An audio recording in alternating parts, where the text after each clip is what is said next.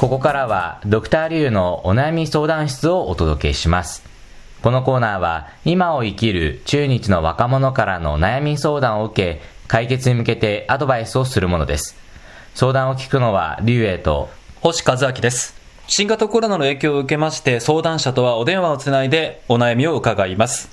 それでは早速、相談者をご紹介いたします。高橋さん、よろしくお願いします。はい、よろしくお願いします。えっと、現在、北京大学医学部本科2年生で、えー高橋雄一郎と申します。よろしくお願いします。よろしくお願はいい、します。よろしくお願いします。高橋さんは今、北京大学で留学をされてるんですか？そうですね、もう留学が始まって約2年ほど経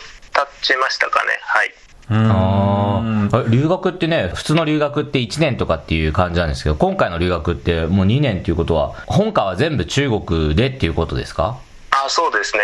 はい。もう最初から、まあ僕の場合医学部なんですけれども、本当に入学から、えー卒業までという感じですね。中国の場合の医学部でも6年ですよね。基本的には医学部って中国の場合5年生なんですよ。ただ北京大学だけは6年生でやっていましてただ一応その6年生の大学を卒業した方が日本の医師国家試験というか、まあ、将来的に受けるそういう資格医師の資格を取るときにちょっと有利になったりとかしますね互換性があるということですね。はいそもそもなんですけれども、なぜ中国の大学の医学部に行こうと思ったんですか？もともとはやはり自分が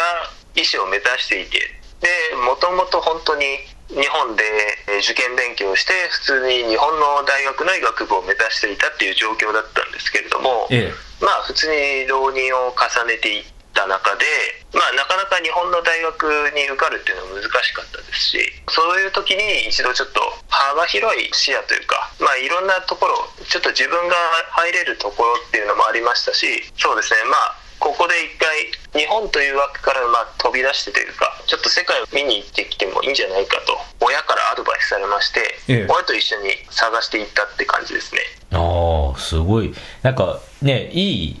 親というか、すごいですね、世界を見てもいいんじゃないかっていうね、なかなかすごいアドバイスだと思うんですけど。そういう流れもあって、北京に来ることになりましたけれども、実際に中国、北京に来て、まず中国の印象とか生活はどうですか？一番最初はですねやっぱり慣れるのはすごい大変だったっていうことですねうーん。なんかもともとやっぱ中国語を学んで約本当に10ヶ月後ぐらいにそちらの方に留学させてもらってたんですがえやっぱりいくらすごい中国語の勉強をしていたところで、まあ、HSK とかも取得してはいったんですがやっぱり本場で聞く生の中国語の前だとやっぱなかなか聞き取れなかったりとかえ。うんうん。本当にそこがすごい最初は不安で仕方なかったですね。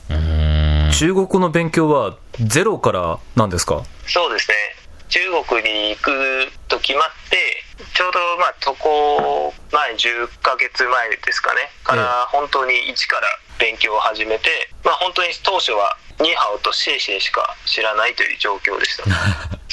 なるほど。だ本当だから、もう基礎がない状態からっていうところですよね。そうですね。はい。うん。どうですか？実際にこっちに留学にしに来て、その、例えばね、こっちで生活をする中で、そのね、学生のイベントとか取り組みとか、まあ、何か、その、とても楽しく感じたものとかってありますか？そうですね。やっぱりあの僕としてはその、まあ、中国語を伸ばすっていうのが、まあ、一番の目標に最初あっていろんな活動に参加していったって感じなんですけど、まあ、やっぱりそっちに長くいるにつれて、ね、現地の中国人の方とかたくさん友達が増えてきてすごく自分に対しても親切にしてくれて助けてくれるとかいうことが、まあ、今でもすごくあるので、すごくそれは助かってますね。具体的には北京での生活でどういう活動をされてきたんですか？そうですね、まあ、基本的にはその大学のサークルとかがメインなんですけれども今はまあ課外活動っていうか、まあ、校外活動として一種のまあボランティア団体みたいなピアスマイルっていうえー団体なんですけれどもはい。もともとはその中国の田舎の方にですね、えー希望校庭という主に募金とかで作られた小学校があるんですけれども、ええ。そういうところに、まあ、大体1学期1度ぐらいツアーを組んで出向いていってですねあの日本人の留学生と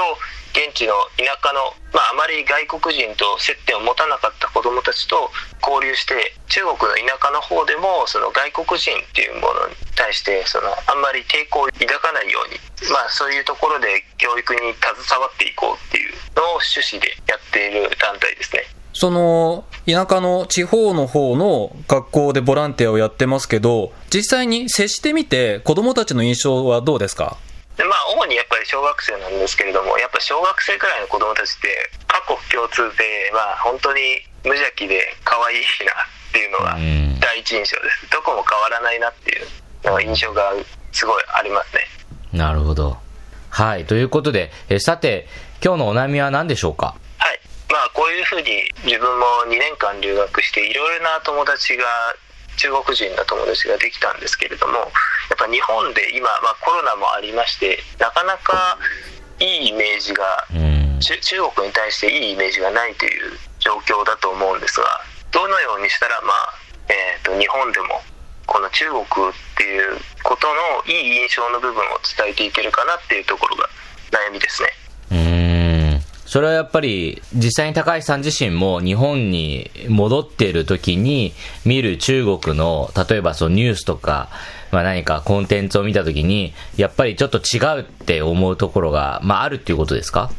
そうですね。やっぱり多分その国のその政治とかの話がすごい多いので、え。まあ、そういうところでやっぱり若干その国が違えばまあ文化とか考え方も違いますし、あのーまあ、政策とかねいろいろなこと全然違うと思うんですけどなんかそういうところだけがピックアップされてなんか、まあ、僕もその昔中国に行くっていうことが全く決まってなかった時とかにもあの中国っていう国に対してすごいいい印象を抱いていたかっていうとそうではないうん。なかったので。ええやっぱりなんかそういうマイナスなイメージの方が結構もしかしたら強いのかなって思いますね。例えば、今、高橋さんが思う、実際に来て、ここはいいなと思うのは、どんなところですか？いやもう本当に一番思うのは中国人の懐の深さっていうところですね。なんかやっぱりその一度友達になってしまえばすごいいろんなことを助けてもらったりとか本当にまあ中国語のこともそうですし、まあ、向こうでの文化とか習慣とかのこともういろんなことについて聞けば何でも助けてくれたりアドバイスしてくれたりって結構その、まあ、日本人よりもなんか友達とかまあ友人とかに対してあのすごい親切にしてくれるっていうイメージがすごいこの留学中に思いましたねうーん、まあ、一度関係ができると、ざっくばらんに話ができるという感じですね。そうですねはいなるほど。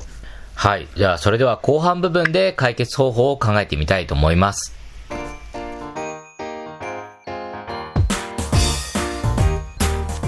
聞きの放送は北京放送中国国際放送局です。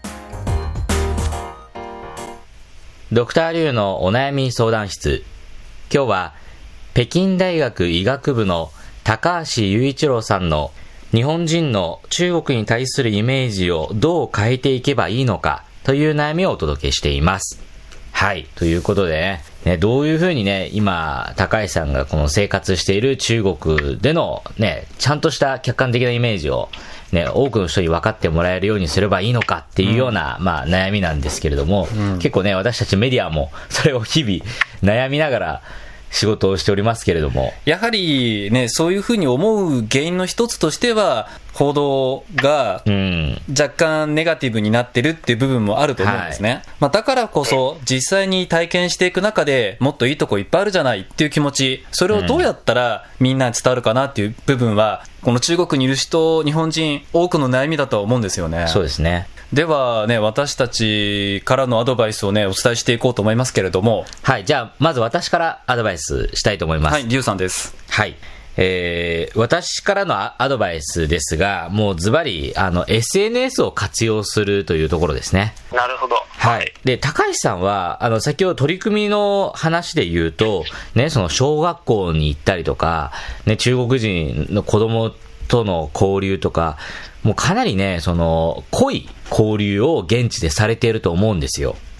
なので、もう本当に写真でもいいですし、その Vlog って今すごく流行ってるじゃないですか。もう本当に編集とかもそんなにしない、あの映像をつなぎ合わせただけのものをね、あの、ご自身の YouTube アカウントとか Twitter とかに上げるだけで、もうだいぶそれが広まれば、その、結構普通なんだっていうのが、もっとその周りの人にわかると思うんですね。で、もちろんその、なるほど今多分生活している量とかも、結構その普通に綺麗ですか？あの、はい、大学とかも北京大学だったらね、あの結構広いですし、結構風景いいところもいっぱいあるんで、もう本当さりげなく日頃のそういう生活をちょっとビデオで Vlog で撮るだけでも、ね、普通に日本で世界をそれほど見てない、現地には行ったことのない人からすれば、それを見るだけでだいぶ印象が変わるというふうに私は思いました。まあ、なので、今、高橋さんが行っている取り組み、高橋さんの日頃の生活、まあ、これを、まあ、主に、その映像付きの、その何か内容で配信、発信していくのが、まあ、一番早いんではないかと、あの、少しずつできることではないかというふうに私は思いました。はい。なるほど、すごく参考になりますね。はい。星さんいかがでしょうか？はい。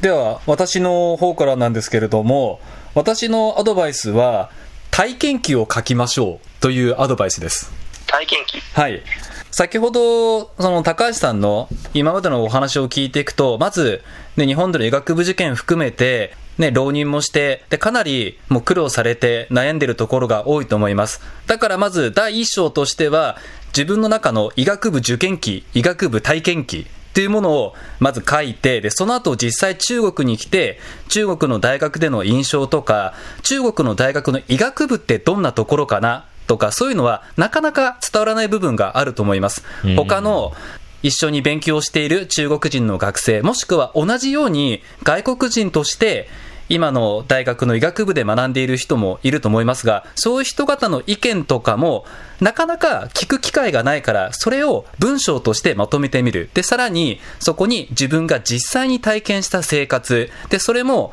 写真付きでもいいですし、もっと細かく書いてもいいと思いますけれども、そういうものを文章、一つの形に残ってみんなが見やすいものにして残す。で、最終的には、まあ、それをなんかブログとかでもいいですし、私としてはもう本にしてほしいなと思ってます。確かに。本ですか？で、そういうふうに、この文章化することで、さらっと見てくれるとか、見やすくなる、目につきやすくなると思いますので、何かそういう体験記、高橋さんだからこそ感じられるものをみんなの目につきやすい形で残すといいのかなと思います。で、さらに先ほどリュウさんが言ったように、それを SNS でアップするということも大事だと思います。なるほど。